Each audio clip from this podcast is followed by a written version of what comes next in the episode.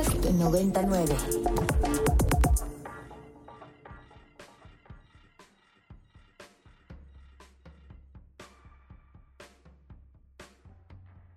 Desde el estudio B de Ibero 90.9, esto es Control de Cambios, una producción de Ibero 90.9 y la revista Nexos.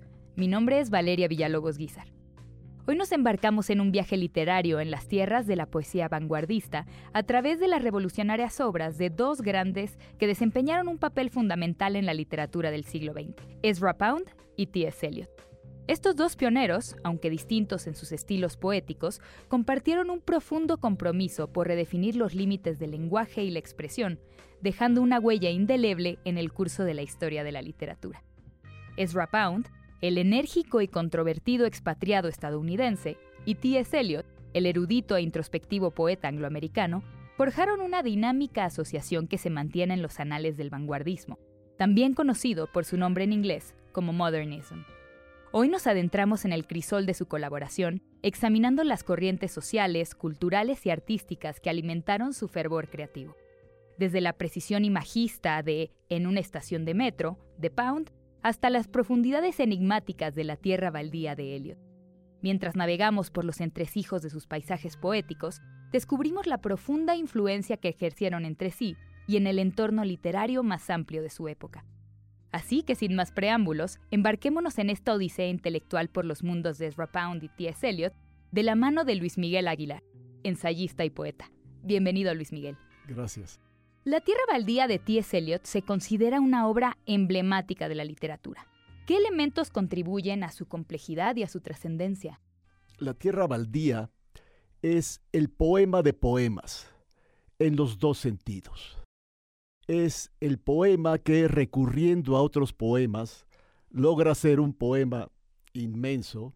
A mí me sigue sorprendiendo la cantidad de voces que aparecen en él, la cantidad de personajes, la cantidad de situaciones, la convivencia, la entrada y salida de la alta cultura y la cultura popular, cómo conviven eh, una, ópera de, una ópera de Wagner y, un ritmo rag, cómo em, aparecen eh, citas de, de diferentes lenguas, de diversos poetas, y cómo aparece el lenguaje coloquial, ¿no? Entonces es cómo aparecen los clásicos, cómo aparecen modernos, cómo aparecen los rituales agrícolas, los rituales de la, de la, de la fertilidad, cómo aparecen momentos antropológicos, voces y voces y voces. Ahora, ¿de qué trata? Vamos a resumirlo en dos cosas con una cosa que dijo el mismo Eliot. Eliot alguna vez dijo, bueno, yo agradezco a muchos críticos que han considerado este poema como un asunto de crítica social, de, digamos, como el manifiesto de una generación que había padecido la Primera Guerra Mundial y como una modernidad desolada, una modernidad sin eh, futuro después de toda aquella, la, gran carnicería de la, de la primera. Y de tono apocalíptico. Así es, de la Primera Guerra Mundial. Entonces yo dijo, bueno, les agradezco esto, pero en realidad yo lo, lo único que hice fue una queja insignificante contra la vida, porque me estaba yendo muy mal, y The Wasteland, lo que es The Wasteland, es, es un gruñido rítmico. Yo creo que The Wasteland es lo que cada quien saque de The Wasteland. Pasan los años, para mí sigue siendo la literatura intensamente vivida.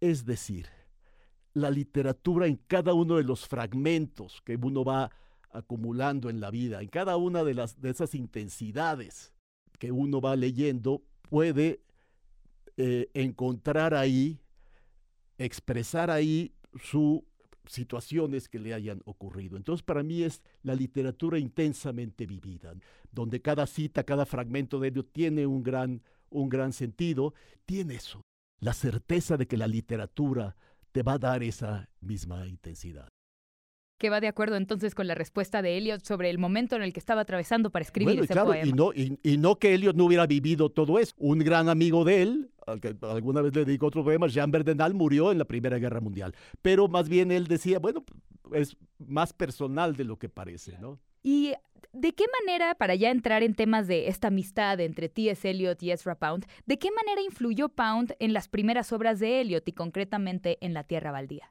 Ellos se conocen en Londres en 1915, siendo que los dos eran de, Estados Unidos. Pound había nacido en, Idaho y Elliot en San Luis, Missouri. Se conocen en, en, Londres y Pound sabe de la calidad de Elliot.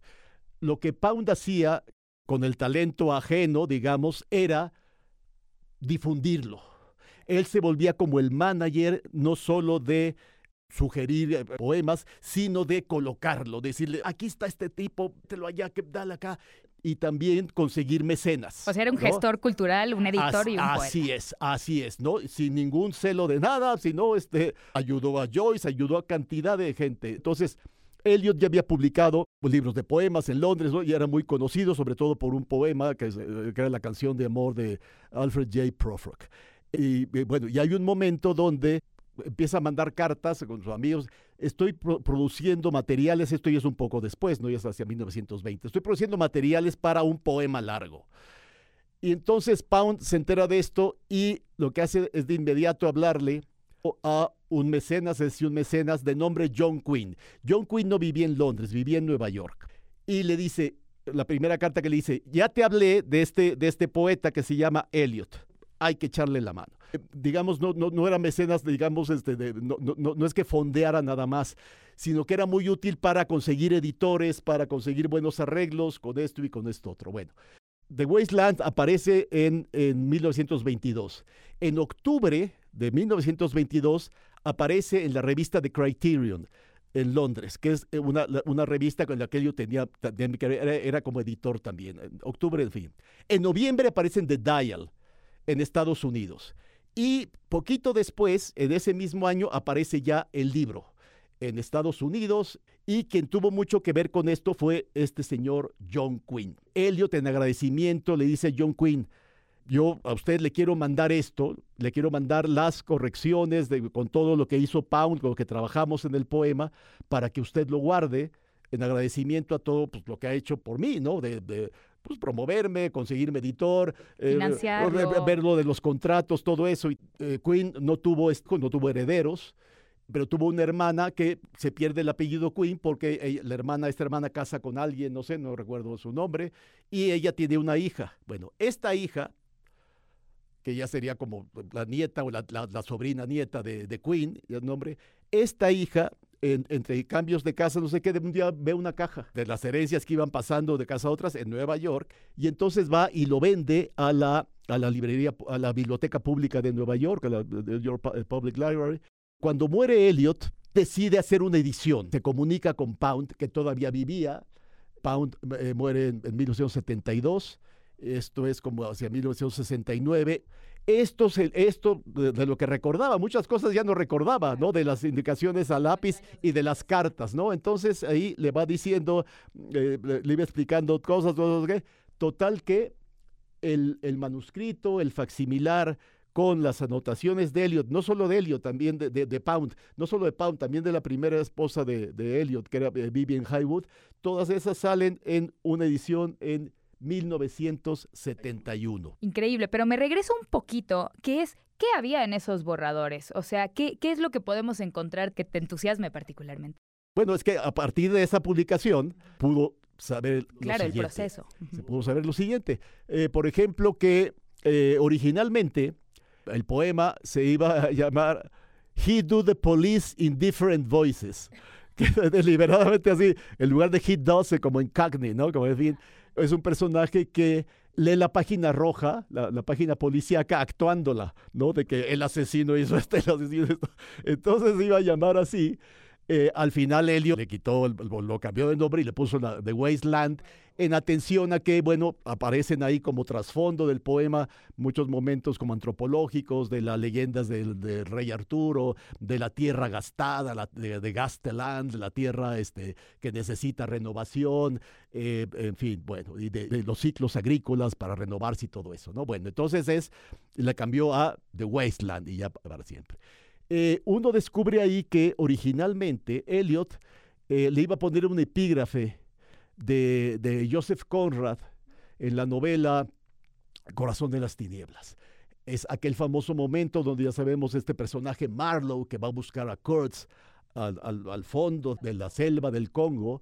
Imagina que eh, las últimas palabras que pudo haber dicho Kurtz al morir fueron The Horror. The Horror, que luego se hicieron muy famosas con la, la película de, Coppola este, de, de Apocalipsis. Ya. Bueno, el, Pound le dijo, no, ¿sabes? No, quita esto mejor, quita esto mejor, y deja el otro epígrafe de El satiricón de Petronio, de este, y entonces iban los niños, ya estaba la Sibila de Cumas, como sabemos, la Sibila de Cumas tiene la maldición de ser inmortal, pero no de tener juventud, pide mal su, este, su deseo, entonces envejece, se vuelve una pasita, pero viva. Y pasaban los niños ahí en una jaula donde estaba la, simula, la Sibila de Cumas y le preguntaban, Sibila, ¿qué quieres?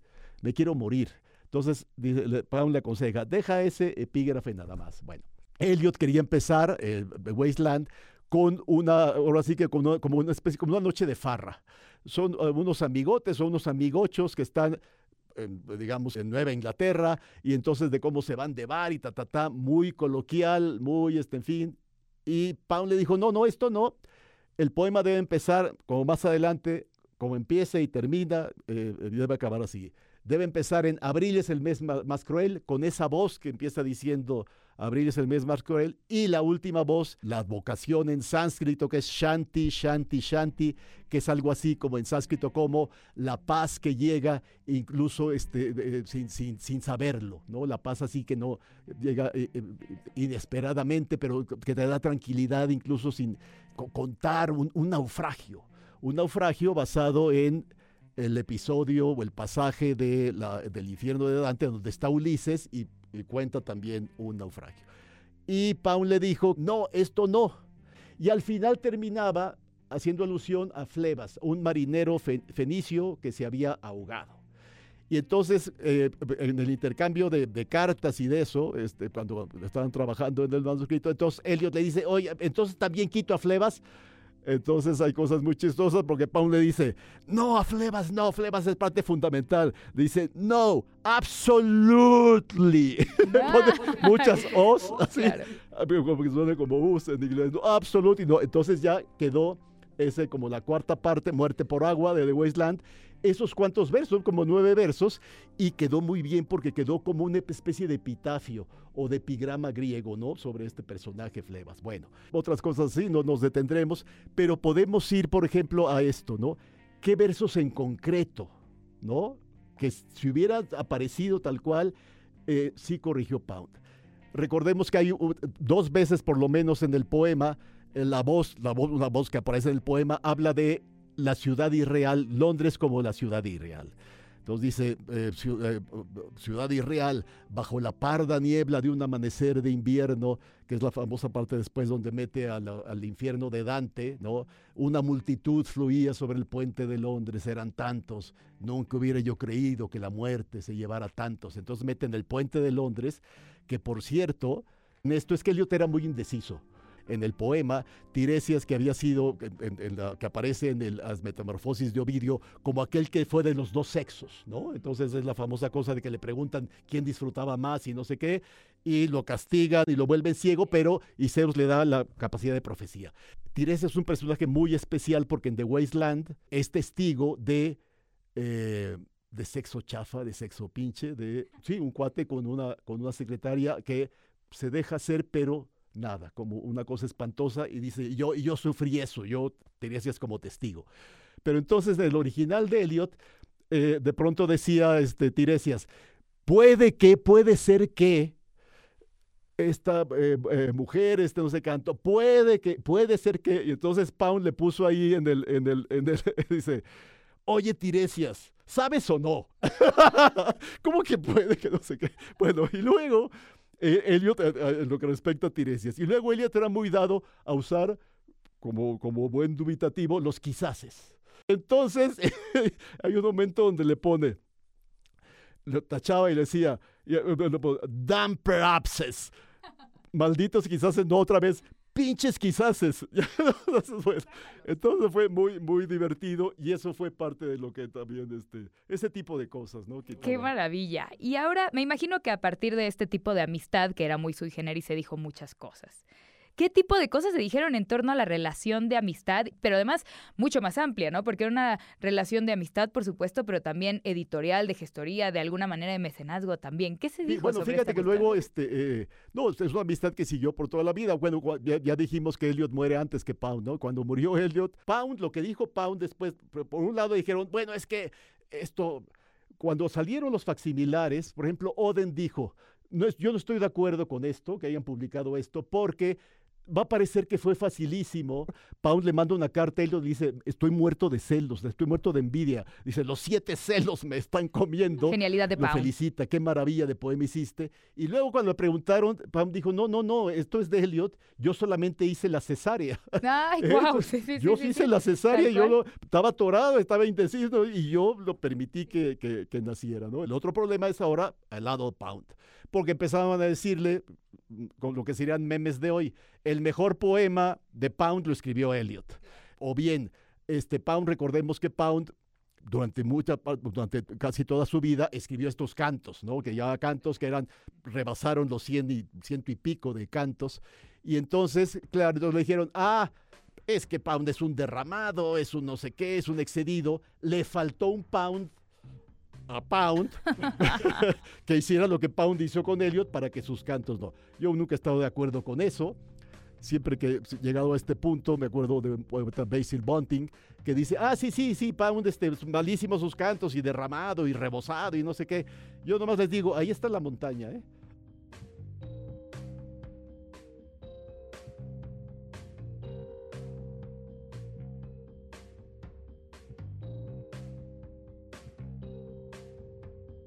Luis Miguel Aguilar es ensayista y poeta y pueden consultar lo que ha escrito en la revista en www.nexos.com.mx diagonal control de cambios.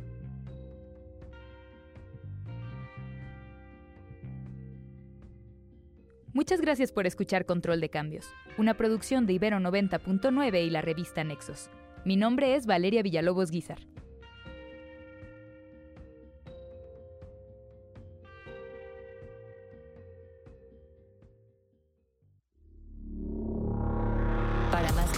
Como este, descarga nuestra aplicación disponible para Android y iOS o visita ibero909.fm.